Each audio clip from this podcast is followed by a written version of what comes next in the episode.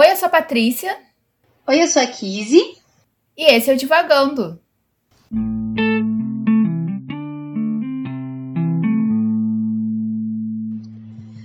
Olá, pessoal! Estamos de volta com mais um episódio do Divagando.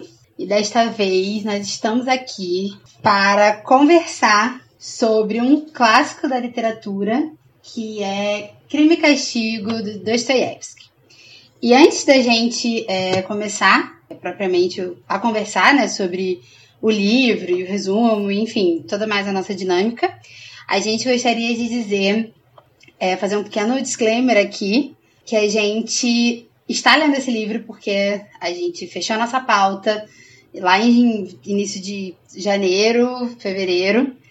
É, a gente não imaginava que a Rússia estaria em guerra com a Ucrânia nesta época, mas então a gente não está, a gente não quer com esse com esse livro fazer nenhuma apologia ou reforçar nenhum discurso a favor a Rússia ou contra a Ucrânia ou contra a Rússia.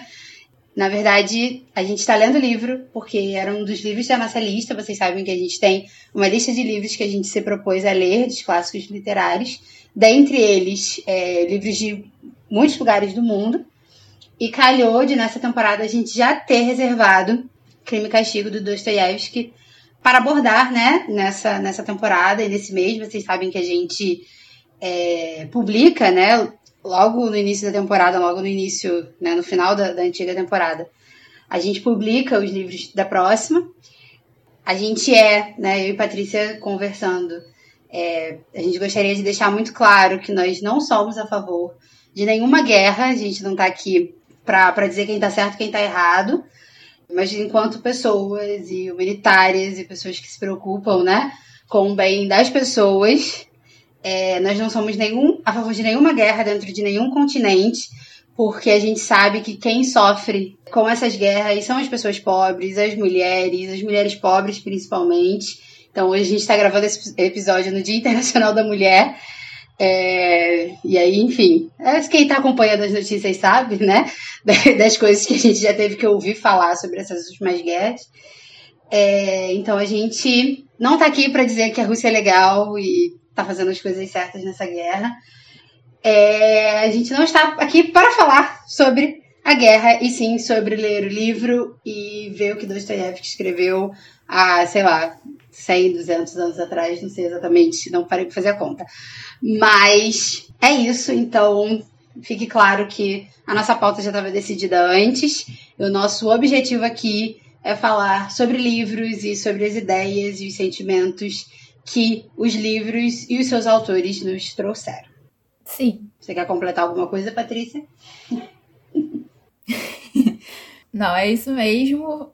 A gente condena a guerra, a gente condena a invasão, mas a gente não tá aqui também para julgar um país e julgar um povo, julgar uma cultura pelas ações, né, de uma burocracia, de um governo. Por isso a gente também decidiu, né, manter a pauta do jeito que ela estava, mas fazendo esse aviso, né, no início de que a gente não, é, a gente não está fazendo uma apologia à Rússia por isso. É, a gente sabe às vezes que a internet é um pouco complicada, críticas podem ser feitas, obviamente, né? As nossas redes sociais estão abertas para isso, para vocês conversarem, para vocês falarem. Mas a gente queria ser responsável e deixar claro, né, o nosso posicionamento em relação a situação né, dessa guerra que infelizmente está acontecendo. Mas, é, entrando um pouco mais né, no assunto, é, eu vou fazer um breve resumo, muito breve, porque é, a gente está bem no início do livro também. É um livro grande. É, está fazendo um calor desgraçado neste Rio de Janeiro, da onde a gente fala, que não ajuda muito ninguém a nada. Mas eu vou falar um pouco, né, do que eu já li, pelo menos. E aí a gente vai emendar, né, nas nossas conversas de sempre, nas divagações de sempre. E qualquer coisa vocês podem, né, entrar nas redes sociais e comentar com a gente, né, o que vocês estão pensando, o que vocês acharam do episódio, do livro, enfim. É... Crime e Castigo é a história de um jovem estudante, né, que tá um pouco sem perspectiva, parece um pouco perdido da vida, não sabe o que tá fazendo, largou os estudos, tá numa situação financeira complicada. E o livro começa, né, mostrando essa situação que ele tá vivendo e como né, essa situação vai criar a situação posterior, que inclusive dá nome ao livro, né? Porque o, o livro em si é sobre um crime e sobre a punição em relação a esse crime que vai ser realizado. Eu vou ser honesta, já de cara, vocês sabem que a gente é muito honesta, a gente é muito aberta em relação a isso, né? Eu tô muito no início do livro, o livro tem, sei lá, 400, 500 páginas, eu não li nem 100 ainda. Tem um pouco do calor, tem um pouco de desânimo, tem um pouco de, sei lá, foco também em outros projetos e tal, que estão me dificultando nessa situação de ler esse livro. É, além disso, né, a gente, a partir do momento né, que a gente se ligou é, em como o livro que a gente estava começando a ler se relacionava com a situação mundial né, contemporânea, a gente se preocupou um pouco, a gente sentou para conversar sobre isso. E eu acho que isso também influenciou um pouco, né? Pelo menos a minha perspectiva, assim, de, de leitura mesmo, né? Então, então, o que eu tô dizendo é: a leitura tá no início, eu estou tendo dificuldade, e. É isso. E você, Kizzy? Eu gostaria de dizer que você me tirou o prazer de dizer como foi essa experiência de leitura, Patrícia? Mas eu vou te perdoar. Obrigada. É... Talvez a gente comece esse episódio com um pouco de mágoa no coração, mas eu vou escolher te perdoar. É... Ai, gente. Eu tô aqui, tô aqui pra jogo nesse crime castigo. que eu não cometo um crime lendo esse livro, mas enfim. Eu, tô, eu também estou bem no início, terminei o capítulo 3 um pouco antes da gravação desse episódio. Capítulo 3, né? 1, 2, 3, não 13. E olha, é tudo isso que você falou aí: calor, saco cheio da vida e muita coisa para fazer, porque o mundo capitalista não deixa a gente parar. É... Mas você sabe gostando, assim. É, é um pouco de enrolação demais, assim, esses três capítulos contam muita história que eu achei um pouco desnecessária. Mas eu sempre acho que essa galera, né, que aí sai do, do eixo Estados Unidos e Inglaterra, sempre escreve mais difícil, né? E sempre, escreve difícil e, e umas coisas muito inacessíveis, assim, né? Então eu, Obviamente que não são obras da mesma magnitude em questão de tamanho, né? Mas eu, eu tive o mesmo preconceito com a Metamorfose, de ler achando que seria um livro dificílimo, até porque a Metamorfose eu achei que fosse de um tamanho de um crime castigo, né? É, e aí eu, eu adoro esse caso que eu né, comprei o livro e achei que o livro estava errado, eu tinha certeza que era uma versão para criança, alguma coisa do tipo, porque o livro era minúsculo.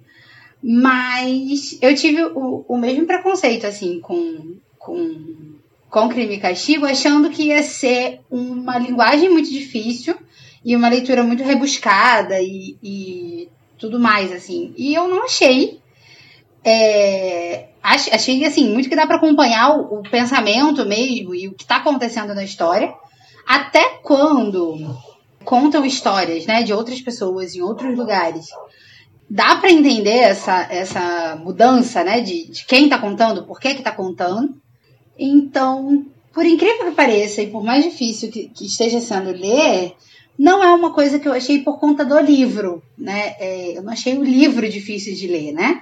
A leitura é muito pesada. Obviamente que as 500 páginas assustam. A minha, então, é uma edição de bolso, então parece que vai quebrar a sua cabeça.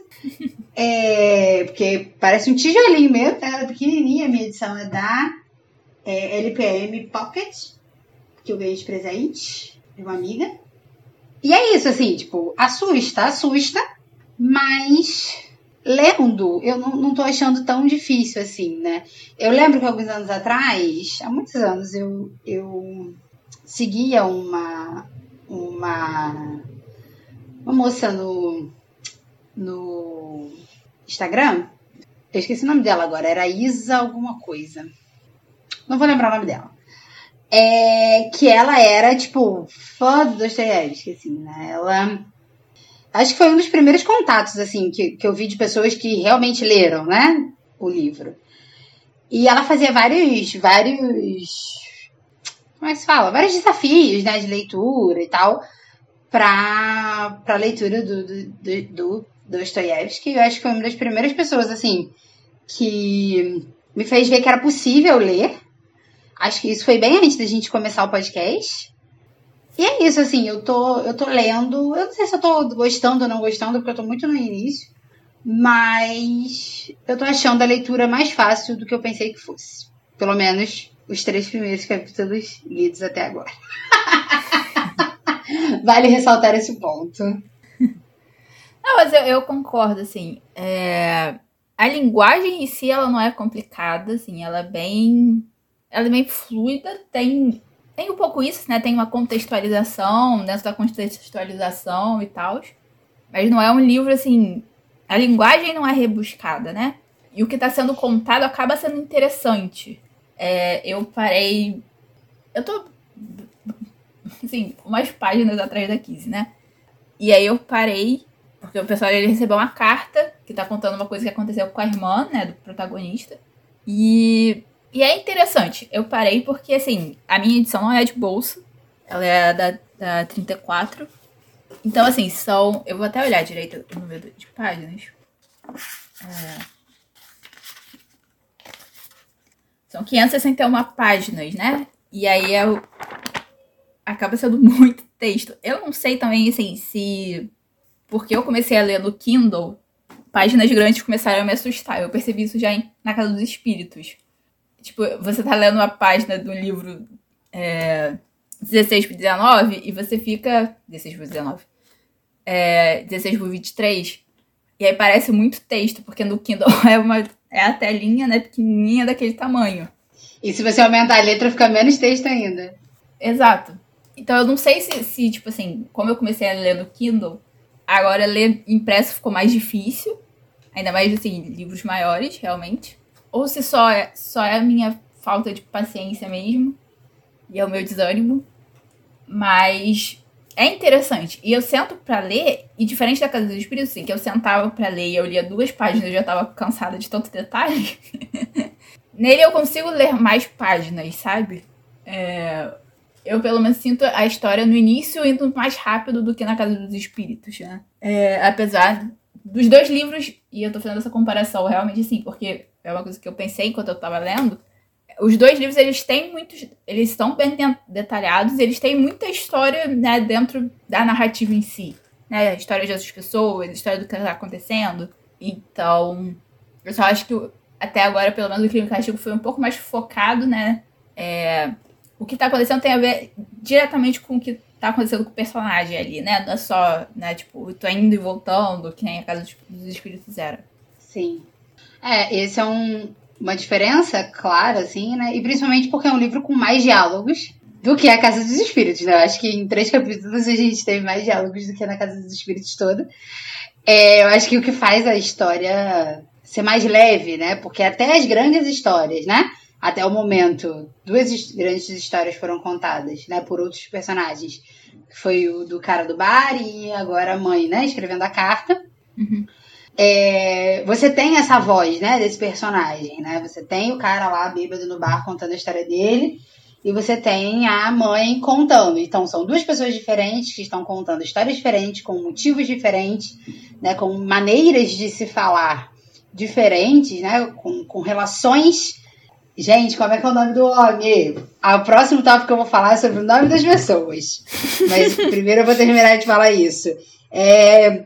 Raiz, raiz, Ih, cadê? Tô tentando achar a palavra aqui. Quando eu leio fica mais fácil. Raskolnikov.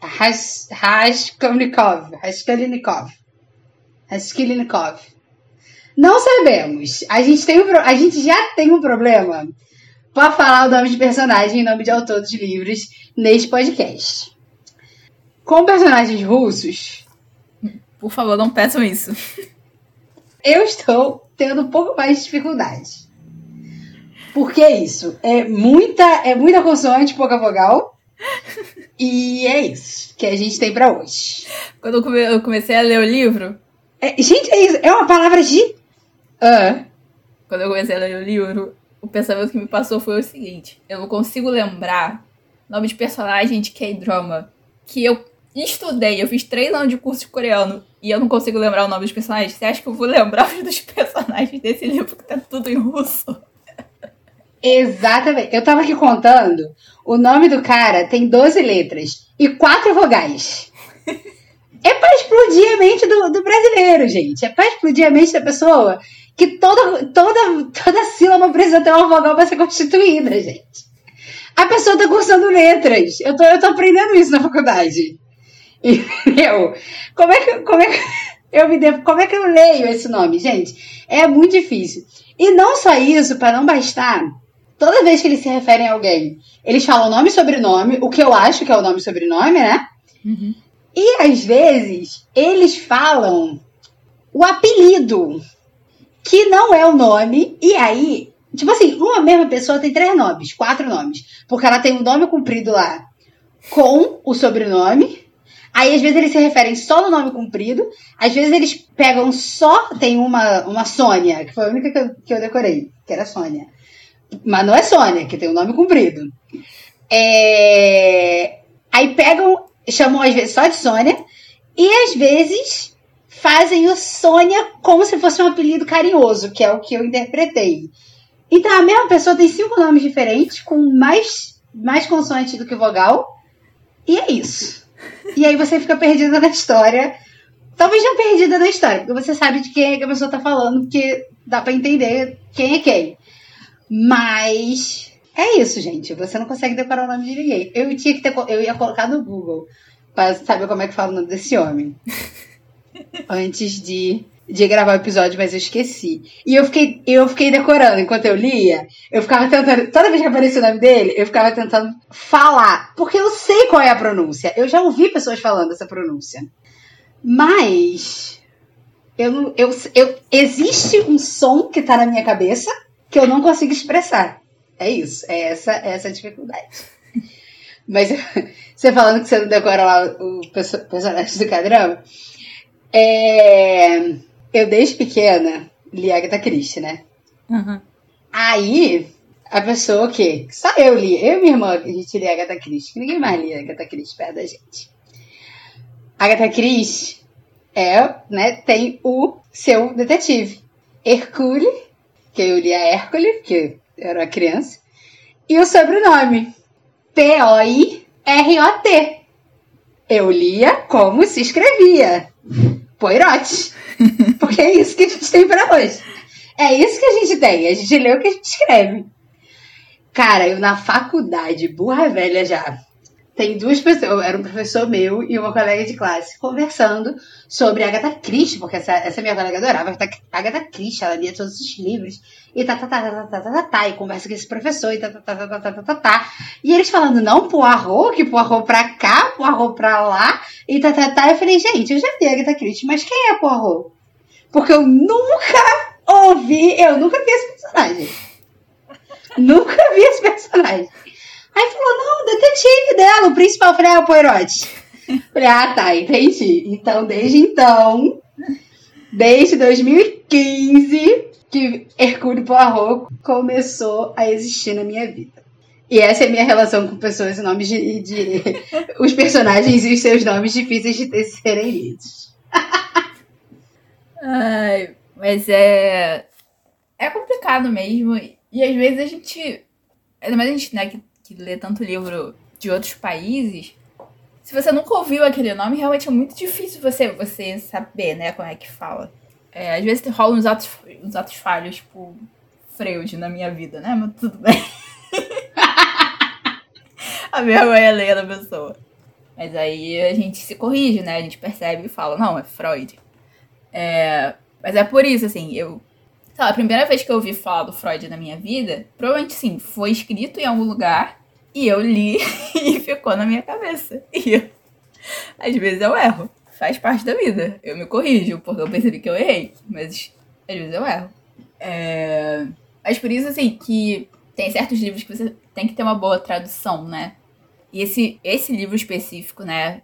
Eu sempre fiz questão de, de pegar o, o de ter e de, e de pegar ele para ler na tradução da editora, editora, uh, da editora 34, porque eles têm um cuidado muito grande, né, com tradução, normalmente. E aí, hoje em dia, né, a tradução que é do Paulo Bezerra já é clássica, já, já foi, né, já é meio que considerada a tradução, né, aqui no Brasil. Porque foi a primeira que foi dire feita diretamente do russo, né? Antes, as traduções de Crime e Castigo do Brasil, elas eram feitas do francês. Então, eu fiz essa questão na minha vida, né? Eu tive sorte que eu não precisei comprar esse livro, ele veio de presente através da minha mãe da prefeitura do Rio de Janeiro. antes da minha mãe se aposentar. Mas é, é um livro que, assim, faz diferença, né? Você ter a tradução sendo feita direta. É, normalmente as traduções feitas diretas elas são melhores, né? Porque tradução é um negócio difícil de ser feito. Toda tradução ela não é só uma tradução, ela é também uma adaptação. Então, se você adapta, né, para um outro idioma para depois adaptar para outro, para traduzir para outro, você perde algumas coisas, né, naquela leitura. Mas isso foi só uma questão pessoal minha, né, que eu tô trazendo. Até porque a gente não tem muita coisa para falar ainda da história em si, da narrativa, né? Mas é, é isso. Mas eu realmente sou. Eu não digo desatenta, né? Mas eu digo. Eu, eu, não é um critério. Para mim, talvez seja um, uma coisa que eu precise, né? É melhorar essa questão da tradução, né? Mas eu peço muito livros de presente, né? Qualquer amigo oculto, qualquer aniversário, qualquer Natal, qualquer presente das crianças é, que minha mãe me dá, porque eu ainda sou uma criança para ela. E tá tudo bem, mãe, se você ouvir esse episódio. é...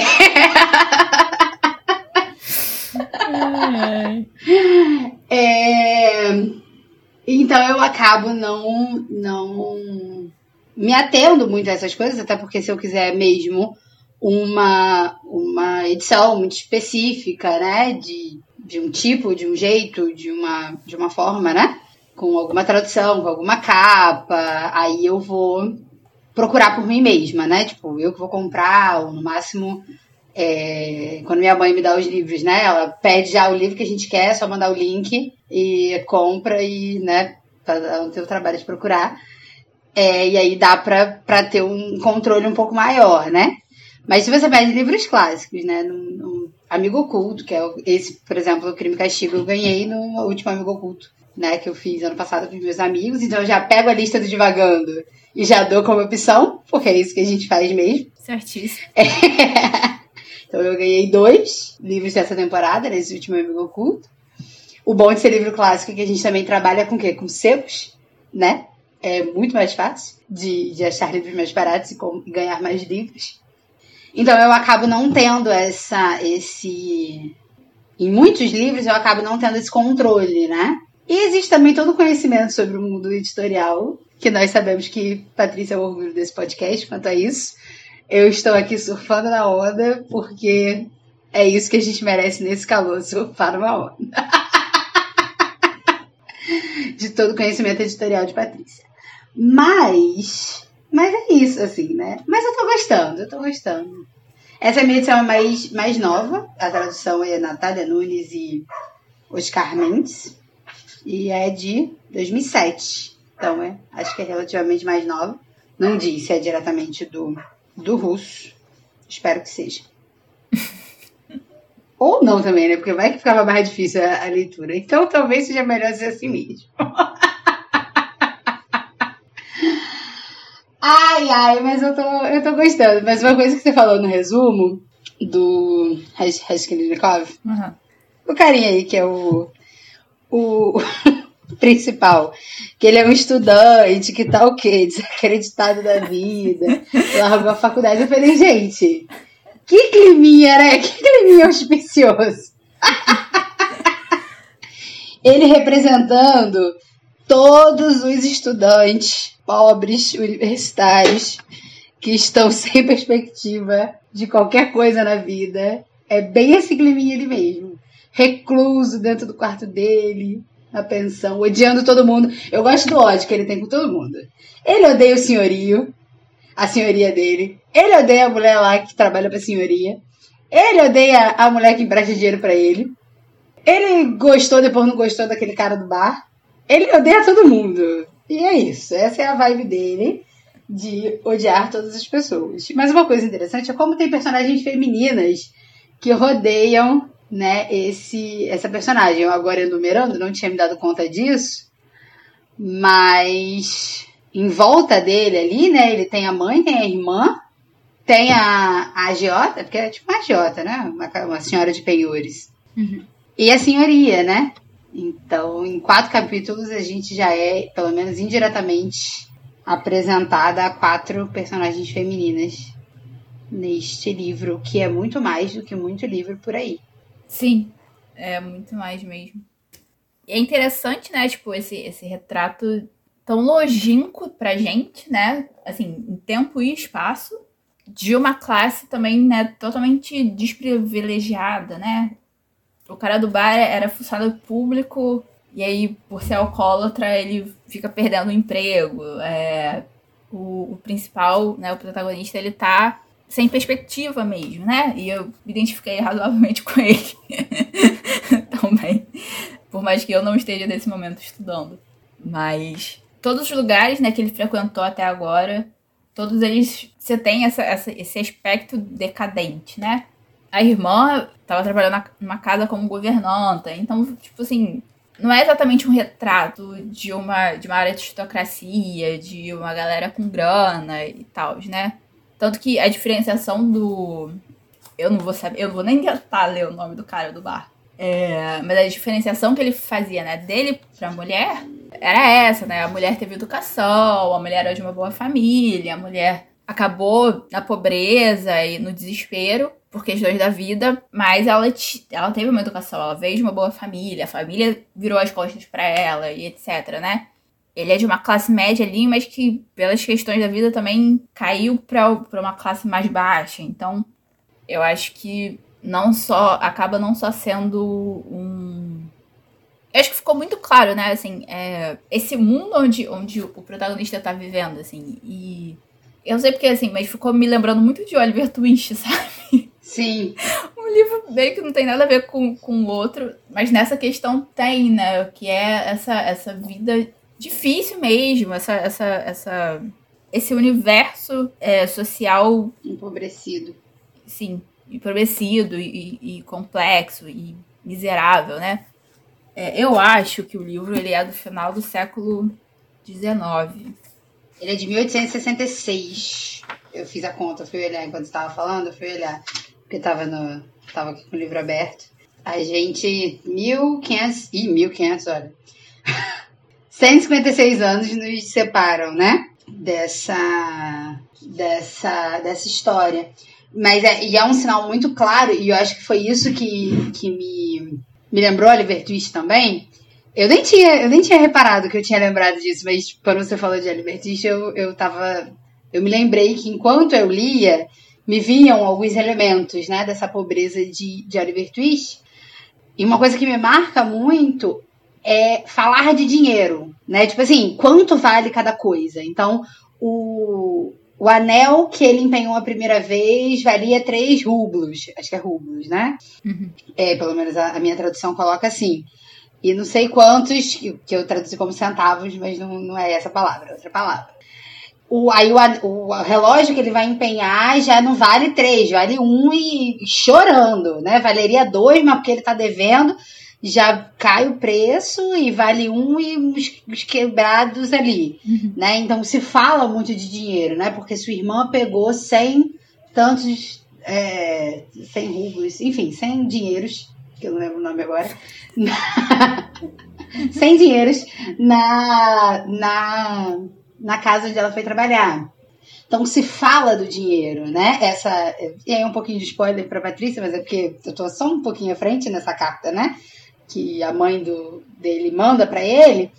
ela vai falando sobre isso, né? Como ela pega o dinheiro para poder enviar para ele, porque ele tá estudando, então ele precisa de dinheiro, né? Uhum. E como que a mãe tá tentando ali apertar o orçamento, negociando com não sei quem, por causa de uma pensão, e tá, tá, tá, tá, tá, tá, tá ali é, o, o, dinheiro e a falta do dinheiro, né? O, o pouco que se tem e a falta do que se precisa é um dos temas assim que está sempre em voga ali, né? E aí a gente percebe isso com três capítulos, né, de, de livro que é esse universo empobrecido, né? Onde é, a filha lá do, do cara bêbado é, não é marmelo, mas é esse é radical da palavra, que tem uma curiosidade sobre ela no meu livro, na minha edição, é que o português foi uma das últimas línguas a se manter marmelo como marmelo mesmo, né? Referente ao que é.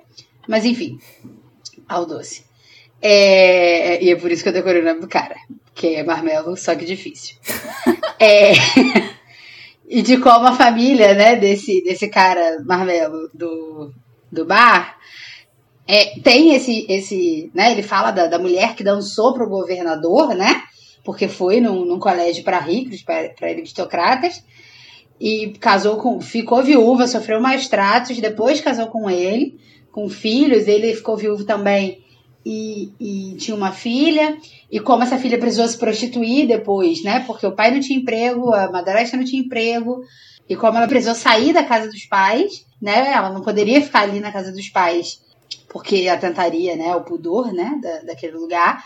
E uma coisa que eu achei muito interessante é que todo mundo, todos os personagens, né? Tanto o cara do bar, todos não, mas tanto o cara do bar, quanto o Raskolnikov, o personagem principal, eles moram nesses casarões de que são pensionatos, né? Eu imagino que são casarões, né? A parte do casarões é a minha atribuição.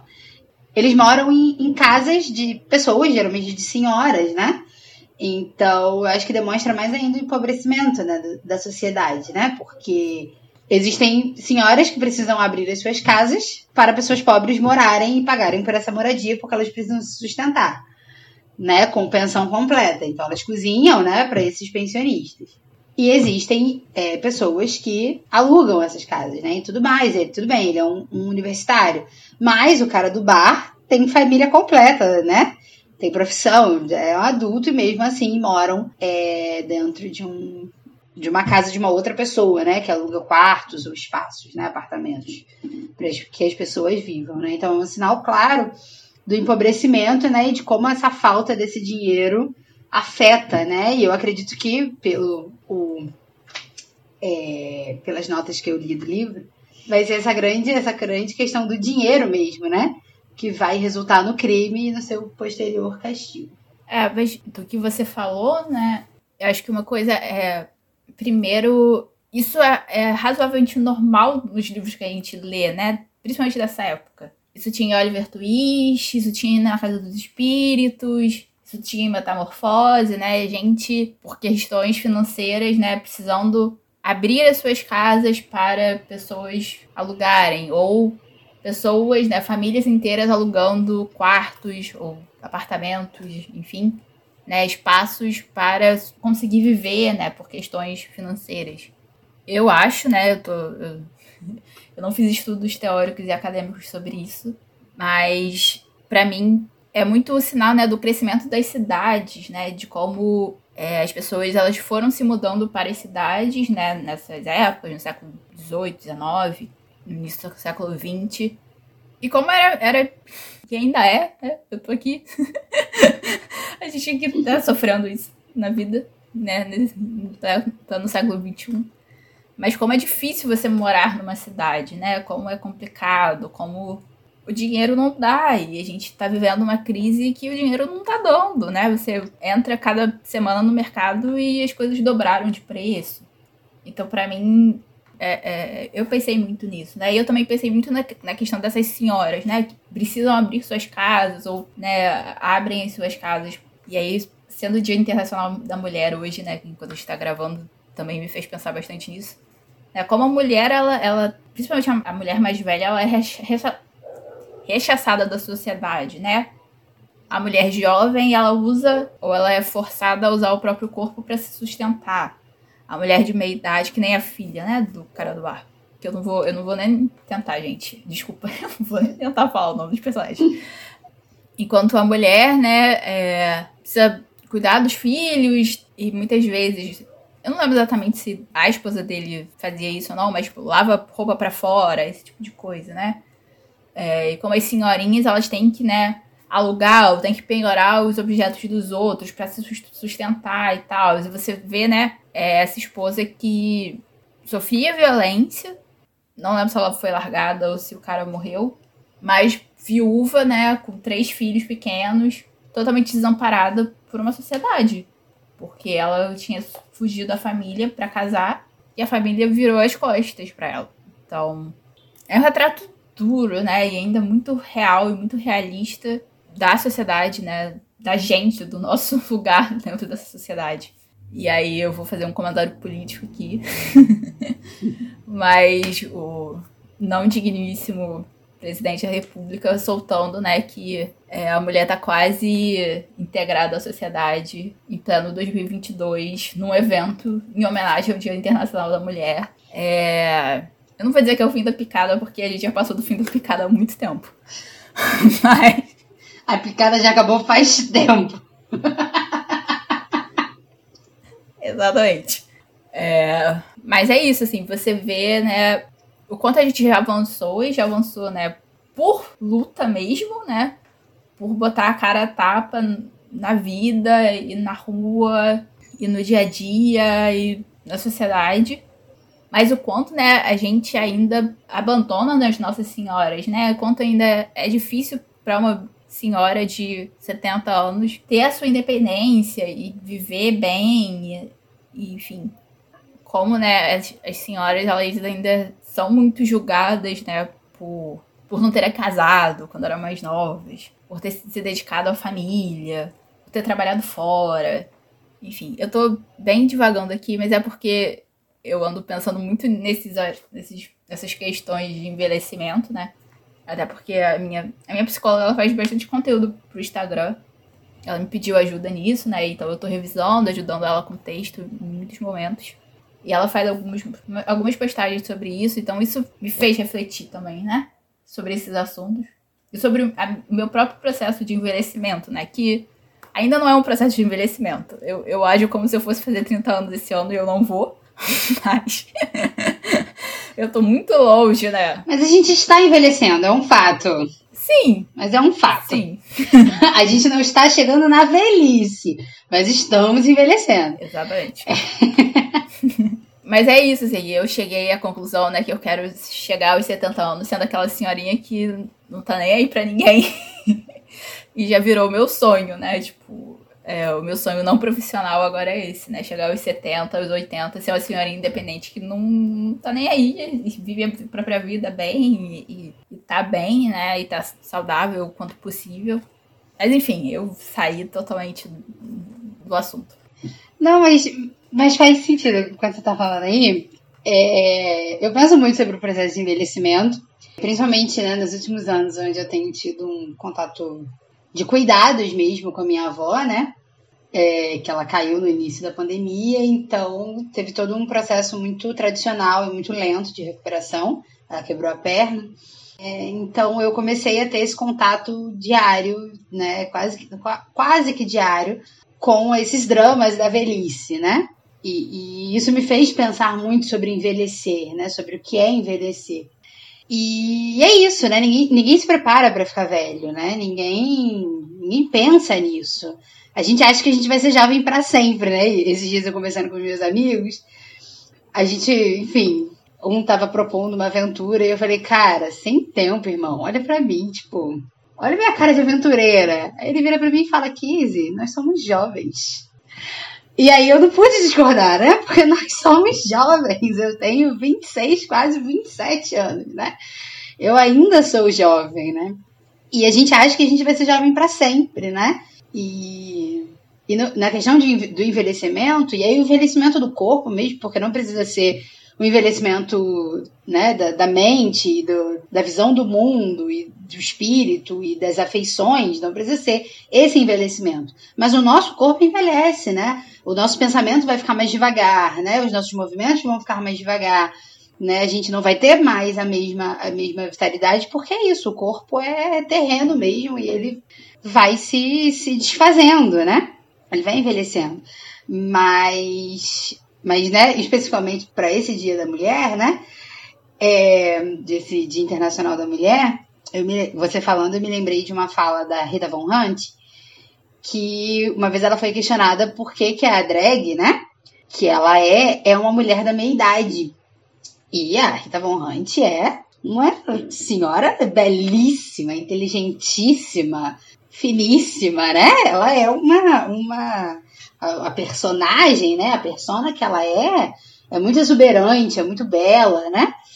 E é inteligentíssima, né? E, e produz muita coisa e pensa muita coisa. E aí a, a Rita diz, né? A, a imagem da mulher é associada com a sua fertilidade, né? Com a sua com a sua a fertilidade de gerar uma outra vida, né? Então parece que depois que a mulher entra na menopausa, acabou. Acabou. Ela não é mais um terreno fértil, né? É isso que a, que a sociedade quer fazer a gente pensar, né? Que a gente tem data de validade, né? A partir do momento. E a nossa data de validade não é o dia que a gente morre, né? Não acaba ali, no dia que a gente morreu, ou que a gente perdeu as nossas faculdades mentais, ou enfim, né? Que a gente não consegue produzir alguma coisa porque a gente não tá mais com a mente sã. Não, a nossa validade de criatividade, de inovação, de produção para o mundo, né? De, de, de vitalidade na, na mente das pessoas acaba quando a gente entra na menopausa e já não pode mais, mais gerar vidas, né? A gente já não pode mais gerar crianças para botar no mundo. Né? E daí a demonização do cabelo branco, a demonização da pele, né, que tá enrugando, do, do pescoço que tá caindo, da pele que tá ficando perdendo colágeno, né? E aí quantas mulheres não morrem, né? Porque não podem envelhecer, né? Quantas mulheres não se submetem aí à faca de qualquer cirurgião sem critério algum, em nome de uma beleza que vai acabar, porque a beleza acaba. Vai acabar não, né? A beleza da juventude acaba, né? É, e a gente não está preparado, a gente não pensa. Obviamente que ninguém precisa não se cuidar, não passar um protetor solar, não passar um creme, não comer bem. A gente não está dizendo isso, né? Mas o rosto que eu tinha quando 15 anos eu não tenho com 26, eu não vou ter com 36, eu não vou ter com 76, né? É, a, a vida muda, o nosso corpo muda, né?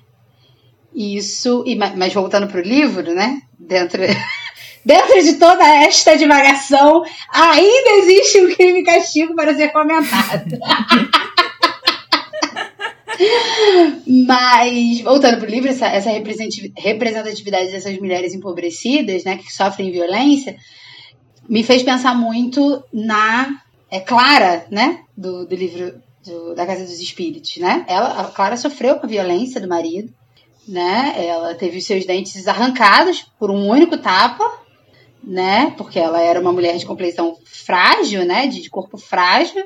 E o marido era um homem, né? Atlético e vigoroso, enfim. E ela nunca mais falou com ele. Ela bateu a porta, foi para a cidade, foi para casa da cidade e lá ficou. Mas ela não perdeu nada, né? Ela tinha o status de uma mulher rica né? Uma mulher branca, rica, que pôde se manter, né? Que, por exemplo, não é o caso da mulher lá do, do cara do bar, né? Que sofreu os abusos do marido e precisou continuar com ele até ele morrer, né? E aí uma das reflexões, né, deste, deste dia da mulher, que eu já me deparei no Instagram e já pensei isso o dia inteiro, né? É como é, a gente tem se visto enquanto mulher, né? E enquanto a gente se diz. E, e por quais mulheres que a gente luta, né? Por quais liberdades de quais mulheres? Porque ah, a gente luta pela liberdade das mulheres. Mas de que mulheres você está dizendo? Né? E aí, se você pensa que a mãe da Clara era uma, sufra, uma sufragista, né? Por, por quem? Por quais mulheres as sufragistas lutavam, né? Por qual classe social? Por qual cor da pele, né? E hoje é o que a gente precisa se perguntar, né? Quando a gente diz né, que estamos daqui lutando pela liberdade das mulheres, é, quais mulheres né, que a gente, gente luta. Tem uma, uma frase, eu acho que é da Simone de Beauvoir, mas eu não tenho certeza, que é mais ou menos assim, que eu não vou parafrasear corretamente, é que eu não serei livre enquanto todas as mulheres não forem, mesmo que as amarras delas sejam diferentes das minhas. Todas as mulheres têm amarras diferentes dentro da sociedade, né? Cada uma é menosprezada à sua maneira dentro do seu círculo social, né, da sua classe econômica, da sua cor da pele, né, do seu status de nascimento, né, se ela nasceu como uma mulher ou se ela se tornou uma mulher atrás da, durante a vida, né, que ainda as pessoas têm dificuldade de, de aceitar isso. É, e a gente está falando de mulheres cis, né, e de mulheres trans. Então, quais são as amarras dessas mulheres e o que, é que a gente está fazendo para proteger essas mulheres, né? Para dizer para elas parabéns, né, pelo seu dia, um dia de muita luta e em que que eu tô fortalecendo, né, a tua luta do teu lado e não do outro lado da trincheira, né? E não só macetando na sua vida e acabando com tudo. Mas eu não sabia que crime e castigo daria uma reflexão sobre o Dia da Mulher, mas é isso que a gente tem neste neste podcast imprevisível. E é isso, pessoal. Essas são as minhas considerações sobre crime e castigo e o Dia Internacional da Mulher. Uma interseção um tanto e quanto inusitada, eu acredito. Com certeza. Mas é por isso que o nome desse podcast é Divagando, porque a gente consegue juntar coisas que a gente não imaginava que conseguiria. Em que outro podcast você consegue este conteúdo? Em nenhum outro podcast. Ninguém vai falar sobre isso. ai. Mas, né, é, esse foi o nosso episódio sobre crime e castigo, por incrível que pareça, né? É, onde a gente começou sobre falando né, sobre as nossas dificuldades com a leitura, as nossas facilidades com a leitura como a gente se surpreendeu, né, com a quantidade de personagens femininas e diversas, né, por mais que seja de um lugar específico do mundo. Tem mulheres jovens, mulheres de meia idade, mulheres de mais idade. E daí a gente, né, ingressou nas nossas, nas nossas reflexões e divagações sobre o Dia Internacional da Mulher, é, que para você que está ouvindo o podcast já passou, mas é quando a gente está gravando este episódio. E é isso, a gente teve esse episódio. A gente vai ter o próximo daqui a 15 dias. Tomara que com o livro terminado. é. As 500 e tantas páginas lidas. Então a gente vai poder entrar um pouco mais né, na narrativa, na temática principal do livro. Mas é isso. Então, é esse o nosso episódio de hoje.